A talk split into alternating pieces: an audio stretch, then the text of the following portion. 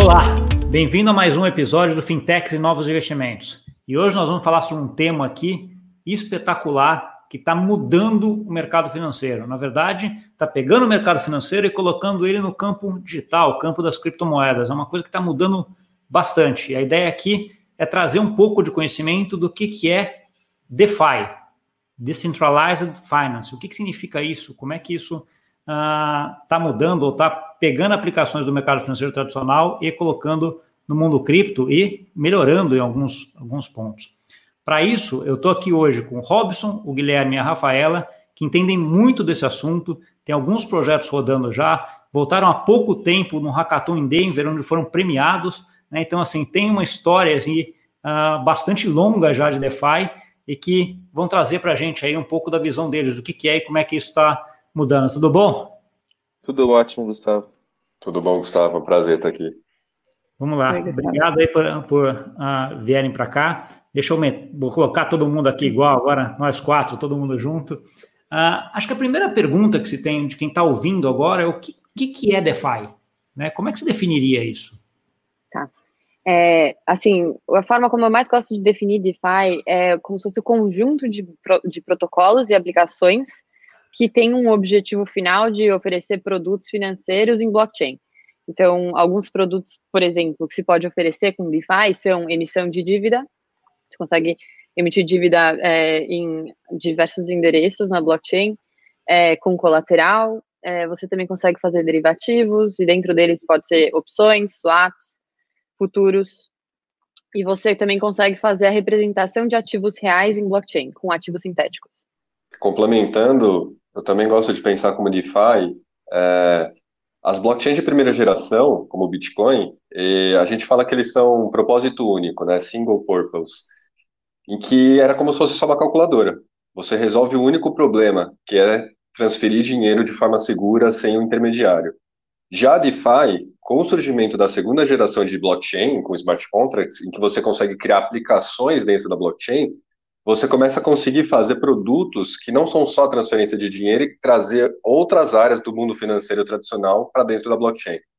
Ah, e, aí, e aí você abre um caminho uh, gigante para ah, outras aplicações, né? Acho que esse exemplo que você deu aí, Robson, acho que é bem, é bem interessante e, e, abre, e abre um caminho bom, né? Então, assim, você tinha antes o começo ali da parte das criptomoedas, que é aquele negócio mais, os meus protocolos mais é, menos complexos, vamos dizer assim, né? Nem mais, menos complexos, à medida que você vai colocando complexidade, hoje você estaria num nível de complexidade que você consegue replicar grande parte desses ativos financeiros dentro do mundo uh, cripto. É mais ou menos essa a ideia?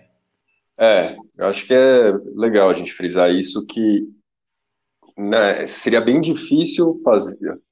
Precisou surgir essa segunda geração de blockchain para que a gente conseguisse criar esses produtos em blockchain.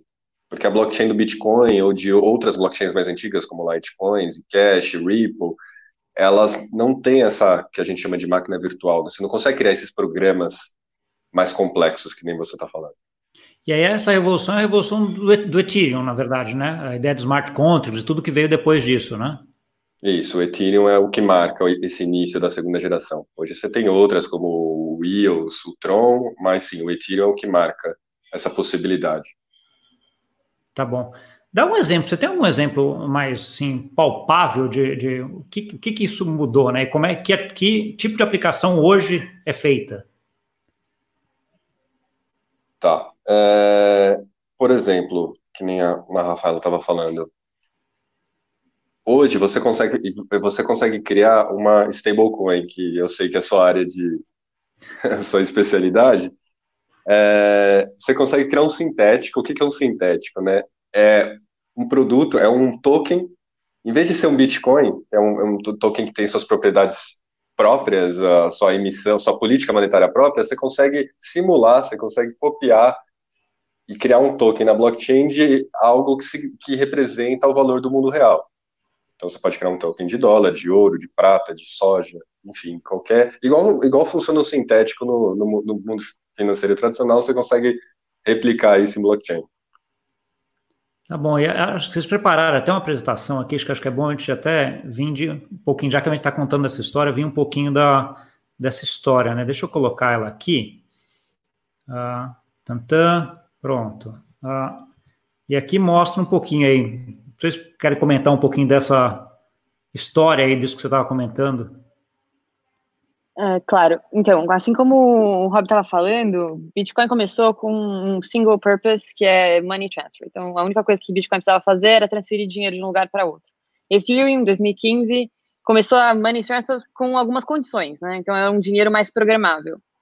E foi com os smart contracts em Ethereum que foi possível começar a fazer umas coisas um pouco mais sofisticadas. Por exemplo, que ele comentou ali do DAI, de uma stablecoin que você consegue emitir como se fosse um banco central, é, totalmente on-chain.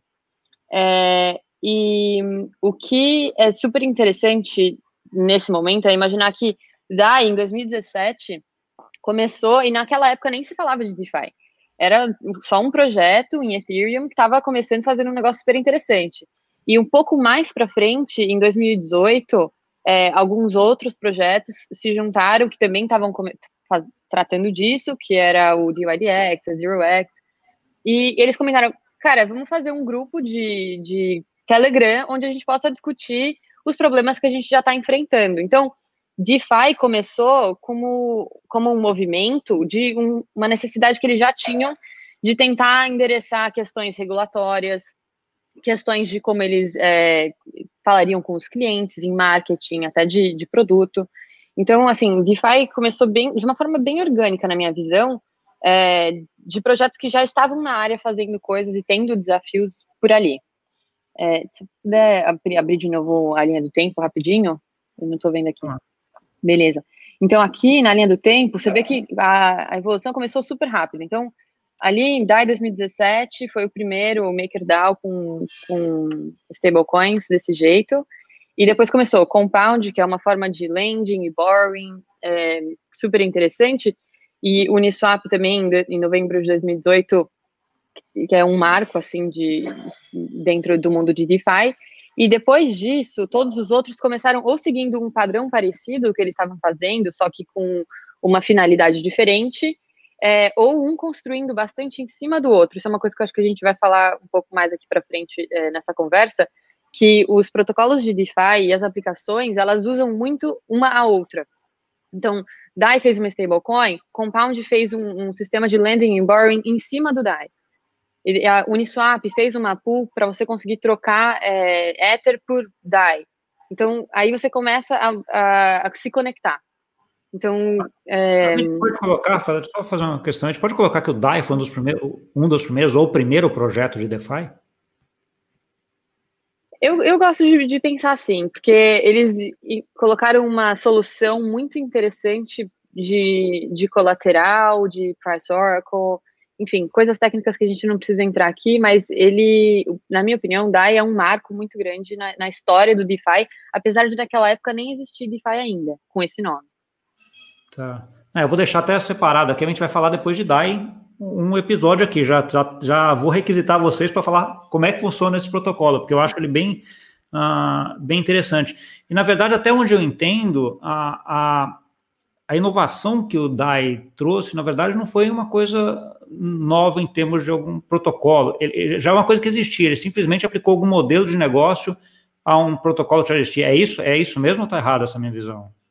Bem, uh, sim, não, né? Assim, porque Sim, se você olha o modelo de negócios, é, é, stablecoins, assim, você já tinha um SDT, que era uma outra forma de resolver esse problema, né? Então, dando só um passo atrás, por que você precisa de uma stablecoin, né?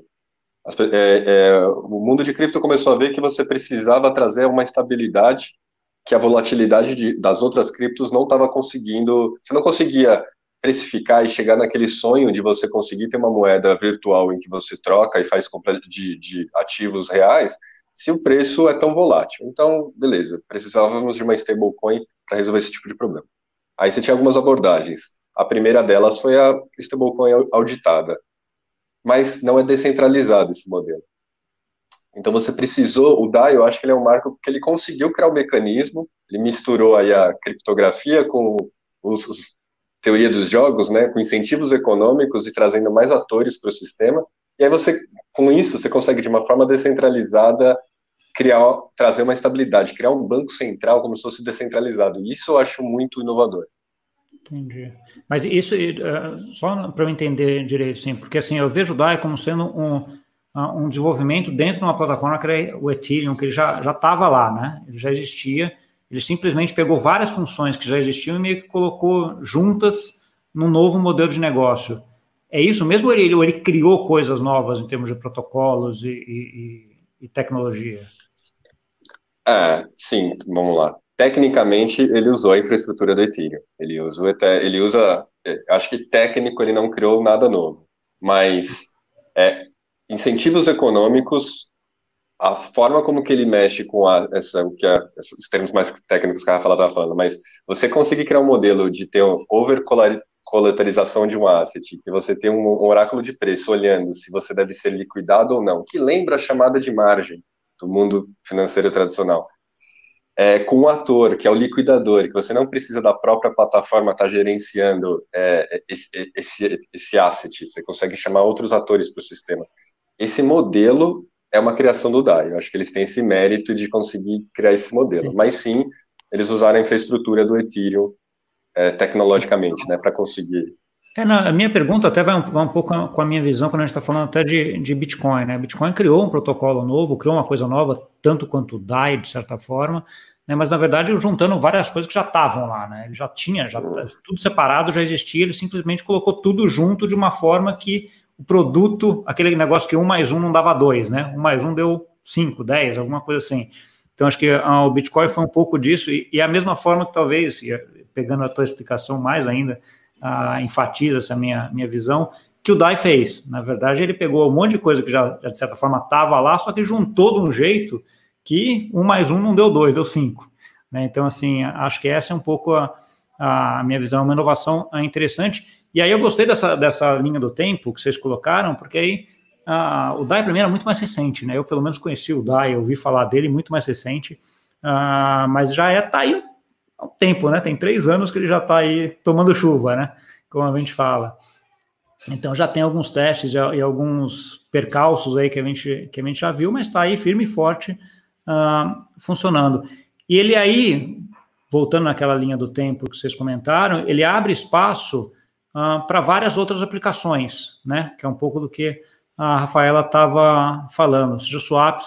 Uh, e aí eu posso dizer eu estou perguntando muito, tá? Então, assim, eu estou supondo, aí vocês me falam, se eu estiver errado ou, ou, certo, vão falando. Que, assim, depois do é. DAI, você começou a ter uma a possibilidade de fazer uh, coisas que no, fazemos no mercado financeiro tradicional via intermediários, estrutura de uma forma descentralizada. Porque ele, quando ele colocou isso tudo junto, ele abriu um, uma, um modelo de negócio, uma ideia que olharam e falaram, opa, eu posso fazer isso para swap, posso fazer isso para dívida, posso fazer isso para ações, pode fazer isso para security tokens. Essa é mais ou menos a ideia? É, eu acho que é bem por aí.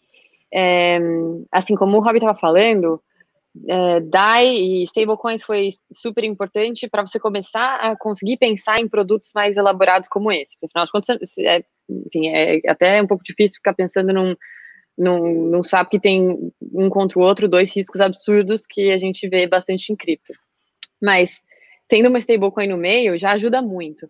Só que eu acho que além de, dessa questão de ter uma stablecoin, porque como ele falou também já tinha o Tether, é, ele, ele fez uma solução muito bonita no contrato de como isso funcionaria de uma forma descentralizada. E aí, com isso, com essa solução, uma forma de colocar é, sei lá, dinheiro em custódia, mais ou menos, onde fica uma margem, aí você emite um título, que pode ser uma dívida, que pode ser um derivativo. Então, essa solução é muito bonita, e eu acho que essa solução você vê parecida em outros projetos depois, usando DAI ou outro stablecoin que seja um ERC20, que, que é o token que a gente usa em, em Ethereum.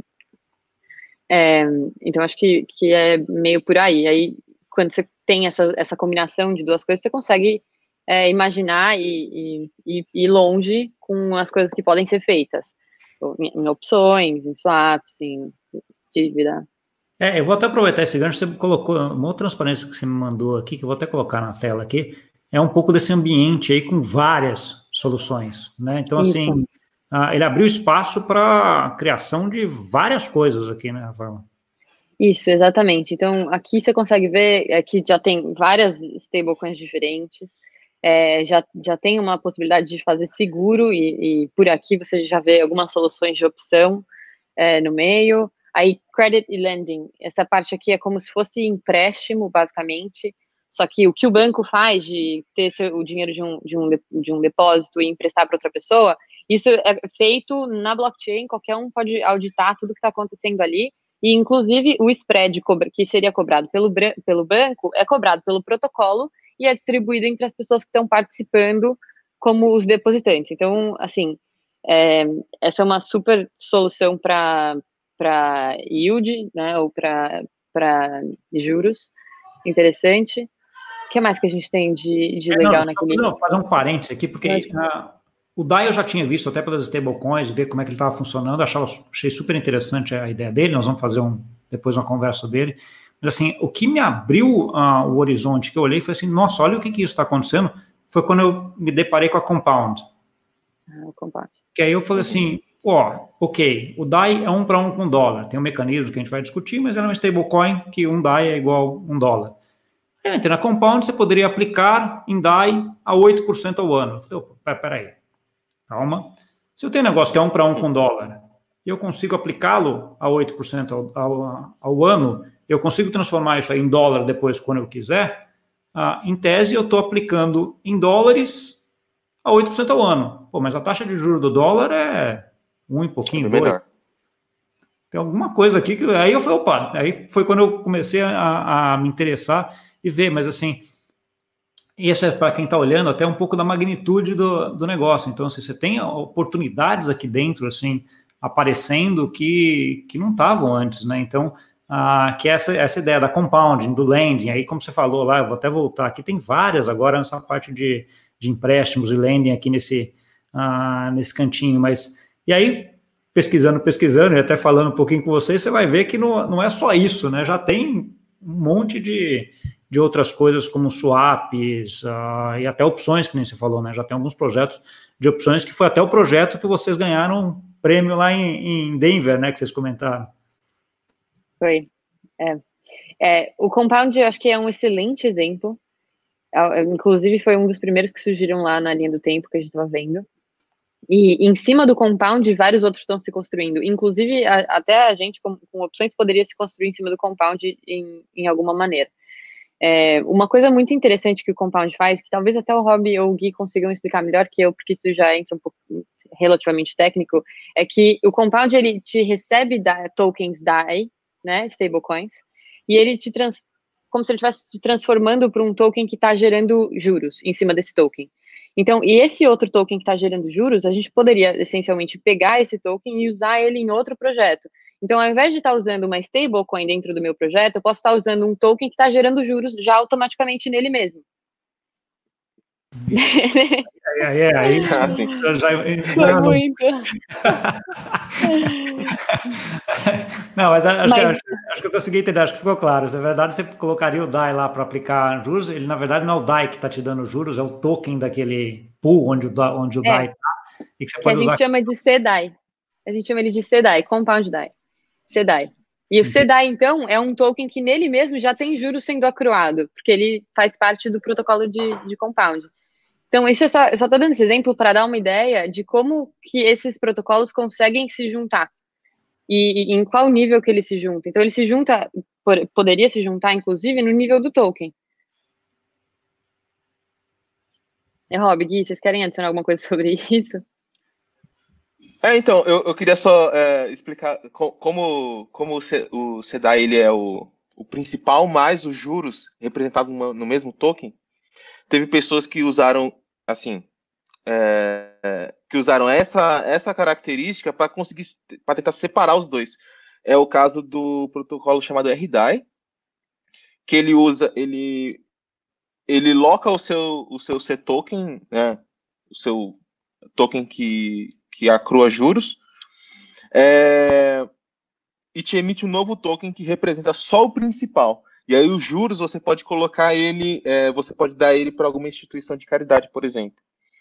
Então dá para perceber que tem uma linha onde um projeto vai meio que compondo o outro. Entendi. E isso, isso que é a parte interessante, né? Não, é, e é aquele negócio que vira exponencial, né? Porque assim você vai de um, outro, outro, quando você vê, ah, teve, alguém teve uma ideia de, ah, agora eu consigo fazer isso aqui. E aí o negócio isso. vai andando, né? Então, assim, isso que é, que é, que é fascinante, né? Se a gente pegar, vou pegar o exemplo do DAI também, então já tem até outro episódio aqui sobre compounding para a gente fazer, porque acho que é bastante complexo também, acho que é explicar depois, é. mas vamos, vamos fazendo de, como eu costumo brincar, de tijolinho. Né? Então, não eu querer construir o teto da casa sem ter a base, o tijolinho uh, de baixo formado. Então, assim, a ideia aqui é falar um pouco de DeFi, mas, assim, você abriu um projeto DAI que deu uma solução e que abriu várias outras uh, ideias para frente. Né? Vocês colocaram também, acho que dois aqui, deixa eu até colocar aqui, que eram dois projetos que vocês acharam interessantes, que já estão ocorrendo também. Né? Deixa eu colocar aqui na tela. Então, essa, essa questão do, do DAI, por exemplo, e da composabilidade, que a gente fala composability em inglês, eu não sei como fala composição, acho que em português, que a gente ah. poderia dizer, é, dos protocolos, isso eu acho interessante em DeFi, e isso é muito diferente do mercado tradicional, porque em DeFi, isso, essas coisas começam a ser possível, começa a ser possível fazer coisas que no mercado tradicional não, nem é imaginável. Como é que a gente faria um, um para colocar dentro, enfim, é, um protocolo misturando com outro, isso teria que ter várias contrapartes envolvidas e tal. Então, em DeFi, você consegue começar a, a enxergar possibilidades e novos, inclusive novos modelos de negócio que podem começar a surgir em cima desse, dessas situações. É, uma coisa que acho que foi o Rob que comentou com a gente ontem, a gente estava conversando, por exemplo, micro, ultra micro transações. Assim, muito desagradável, acho que nem dá para fazer passar 10 centavos numa maquininha da Cielo. Assim, não faz sentido. É. é. não faz sentido. Então, mas em, em DeFi dá, dá para fazer. Microtransações, é, DeFi con consegue super solucionar. Então, imagina quantos novos negócios não poderiam surgir só com, só com essa possibilidade, que antes já não é possível. É, aí, e, e, eu acho que um comparativo muito legal, que eu vou parafrasear o Robson de novo, é com a internet. Então, assim, a internet, quando começou, é, ela fazia algumas coisas melhor que o mundo tradicional. E algumas coisas começaram a ser possíveis só por causa da internet. Não dava para fazer sem a internet. E acho que com DeFi vai acontecer a mesma coisa. Algumas coisas são melhoradas do mercado tradicional e outras coisas vão começar a ser possíveis só porque é, só dá para fazer em DeFi, não dá para fazer em nenhum outro lugar. Inclusive, é, acho que esse é o gancho para esses dois projetos que a gente vai ver agora, que é o Pull Together e o Sabler. Então, eu adoro esses projetos, acho que eles resolvem problemas do mundo real é, super bem. O Put Together, por exemplo, é um projeto que a gente chama de Non-Loss Lottery. Então, você compra um bilhete com DAI ou, ou USDC, acho que você pode escolher. É, você compra um bilhete e você deixa ele, esse bilhete aplicado por uma semana, e no final dessa uma semana, você pode ou ganhar o prêmio, é, ou você pode receber o seu dinheiro de volta, se você não ganhou. O que é super legal para quem gosta bastante de loteria, por exemplo. Você poderia pegar todo o dinheiro que você investiu em loteria e pegar de volta, se você não ganhou nenhuma vez. É, e ele faz isso com. Ele deve trabalhar via, via, opções, né? Provavelmente, via compound. Não, na verdade, ele, ele usa o compound. O que ele faz é, ele pega o dinheiro de todo mundo que, colocou, que comprou um bilhete na, no primeiro dia da semana, coloca tá. toda essa galera no compound, deixa é. esse dinheiro render, e no final ele distribui só os juros. Então, é. e o principal volta para as pessoas. É, não, é que tem, a gente tem, tem, ele distribui os juros não por todo mundo, né? Não, é pra, só para quem ganhou. Algum, então, a pessoa que ganhou pode levar uma bolada, entendeu? Sim. Ah, isso, isso é, muito, é, uma operação muito similar ao que a gente tem hoje em COI no Brasil e teve muito tempo atrás, que a gente chama de capital garantido. Que, na verdade, é uma estrutura via opções, mas que é a mesma coisa, na verdade. Você pega um valor, aplica com juros, e aí pega aqueles juros que você vai ter daquele período e compra opções. Né? Então, você já sabe, Exato. você tem 100 aqui, você vai ter 10%, você vai ter 110 lá na frente. Então, você já pega o equivalente em valor presente aos 10 lá da frente, que vai dar, sei lá, 9,5, e compra 9,5 de opções. E aí você garante que, aí você pode fazer do que você quiser, do, ação da Apple, do dólar, do, do que você quiser. Né? O caso dele é um caso que ele não usa opções, mas é, é, é o mesmo mecanismo, né? Então, assim, ele aplica o dinheiro de todo mundo e lá na frente ele faz um sorteio quem uh, ganhar, ganha tudo e a maioria não ganha hum. nada, volta só com, com capital, né? É, exatamente. E, e, isso que você acabou de comentar, de produtos mais estruturados, ainda não está acontecendo desse jeito, assim. Olhando, ah, vamos misturar opção com, com, isso, com compound, com não sei o que. Isso está começando agora, assim, essa semana em DeFi. Então ainda tem muito espaço para criar para fazer coisas novas, enfim. Sim, não, é porque assim, o que, o que eu vejo é aquilo que eu comentei, né? Eu estou vendo assim um, o mercado financeiro sendo replicado nesse mundo e sendo maximizado ou melhorado, né? Que é o que você comentou aí. Vou pegar o Robson de novo, né? Que nem a internet. coisa que dá para fazer só aqui. Né? Não, não dá para você pegar no mercado financeiro e copiar para cá, e tem coisa que não dá para vir daqui e botar no mercado financeiro. Então, assim, uh, acho que é isso. Então, mas como entrar nesse começo, tem muita coisa que dá para tirar de um e é. pegar como modelo de negócio e aplicar aqui, né? Então, assim, produtos mais estruturados é isso que você está dizendo, né? Agora já está começando, né? Então, assim, isso já está começando para o negócio estar tá desenvolvido aqui nesse cenário, a coisa de dois, três anos já está feito, né? O que a gente viu aí com todos esses aí, né? Então, assim, é uhum. é muito rápido isso, né? Você ah, tinha um outro... eu... Desculpa, fala, Robson. Não, é só um comentário engraçado aqui. Você falou do... Você gosta de um bloco por vez, e essa comunidade do DeFi, ele tem bastante é, é, é esse esse lema, né, de ser os money legos, os legos de dinheiro. Até a gente foi para Denver, a gente trouxe aqui um. Você tem um Lego, eles criaram um Lego mesmo, do DAI aqui embaixo, aí você tem o Compound Uniswap, que a gente comentou, aí você tem as aplicações se montando, esses protocolos de dinheiro se combinando e criando esse megazord aí. É, não, mas é, é, um pouco isso, né? Eu sei lá, eu, eu dou sempre, sempre, esse exemplo da casa que acho que é super válido, né? Não adianta você querer fazer o teto sem, sem fazer a fundação ou a parede, não, não, não encaixa. Né? Então, assim, acho que o que está acontecendo aqui é um pouco isso, né? Então, assim, vamos fazendo, e o DAI foi lá a fundação e começa a fazer o prédio inteiro, né? Então, assim, outro ponto da, de tecnologia é que, cara, você não demora tempo para construir esse prédio, né? Então, assim, é isso, um, dois anos, está tudo construído já, e já está o maior prédio do mundo daqui a pouco, né? Então, assim, é muito rápido, né? Mas deixa eu falar de um outro. Você tinha um outro projeto que a Rafaela comentou de um e tinha um outro aqui que você tinha falado, deixa eu colocar aqui, que era o do. Ah, o Saber. do Saber, né? Então, que é esse daqui, ó, com esse site. É. O que Saber é também é. Acho que é a forma mais fácil de definir. O Saber é streaming de dinheiro. Então, basicamente, o que o Saber faz é se você por que, que a gente recebe nosso salário todo, sempre no fim do mês? É, por que, que a gente não poderia receber o nosso salário ao segundo, ao minuto? E o que o Cellular faz é justamente isso. Ele fez uma infraestrutura onde o empregador ou qualquer pessoa que está tentando te pagar alguma coisa com uma data final, ela começa a te pagar em um dia e acaba de pagar em outro, de, de pagar em outro. Então, tá vendo essa bolinha que ele está mostrando aí?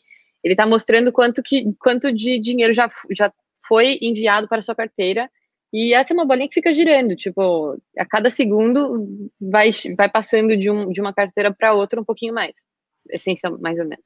E isso depende, é. ele, pode, ele pode colocar algumas verificações no caminho ou não é, simples, é linear a, a, divisão? Ele pode falar assim, por exemplo, eu quero pagar mil por Gustavo, né? mas depende do, Gustavo, do horário que o Gustavo está trabalhando. Então, se ele falar que ele trabalhou uma hora, eu pago um 100 avos, é, e aí vai. Pode na isso? verdade, não, acho que por enquanto ele, ele tá só, mas na, na infraestrutura mesmo de pagar linear. Rob, você quer adicionar alguma coisa? É, aí nada, eu acredito. Nada impede, né? É, nada impede. Nada impede criatividade. No horário específico.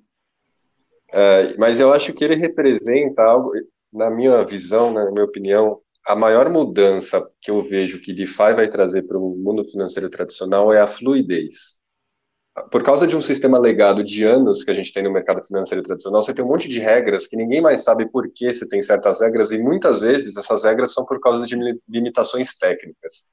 Aquela história, ah, por que, que o juros rende meia-noite e um?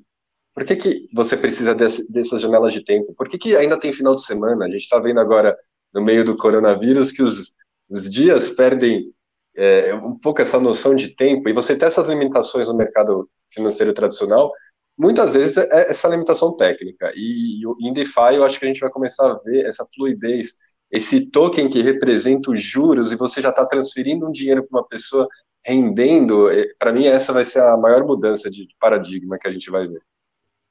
Não, eu concordo plenamente. Até pegando alguns estudos que eu tenho feito, algumas papers que eu tenho escrito sobre Eu escrevi um recentemente juros ao minuto, né? Então, assim, por que, que os juros, esse exemplo teu foi exatamente o exemplo que eu usei. Né? Por que você ficar da 11,58 para 11,59 você não ganha juros e da 11,59 para meia-noite 1 você ganhou juros. Tem lógica hoje uh, um negócio desse, desse tipo. Esse de salário também, né? Porque você tem que esperar o mês inteiro, né? Se eu já estou trabalhando, por que, que, eu já não vou recebendo, né? Acho que esse ah, exemplo que você falou. E uma coisa curiosa que eu tenho visto também é um, o quanto essa infraestrutura do mercado tradicional às vezes causa problemas, ou, ou não problemas, mas discussões dentro desse mundo uh, cripto, stablecoins, que é o que é onde eu, onde eu mais olho. Stablecoin é 24 por 7, né? Só que aquelas que são um para um, onde o dinheiro está no cofre, ou o ouro está no cofre, cara, como é que eu vou, pegar, vou transformar aqui no final de semana? Eu não consigo abrir aquele cofre no final de semana, porque ele está fechado. Né? Então, aí, esse protocolo tem que se ajustar a uma restrição do mercado tradicional hoje.